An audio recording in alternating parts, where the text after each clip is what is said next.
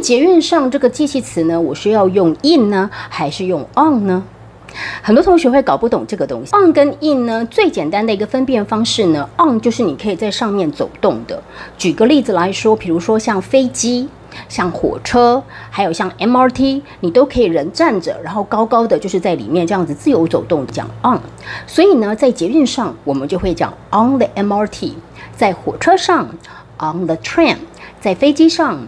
On the airplane，那如果呢，我们是可以坐着，或者你的脚是可以着地的。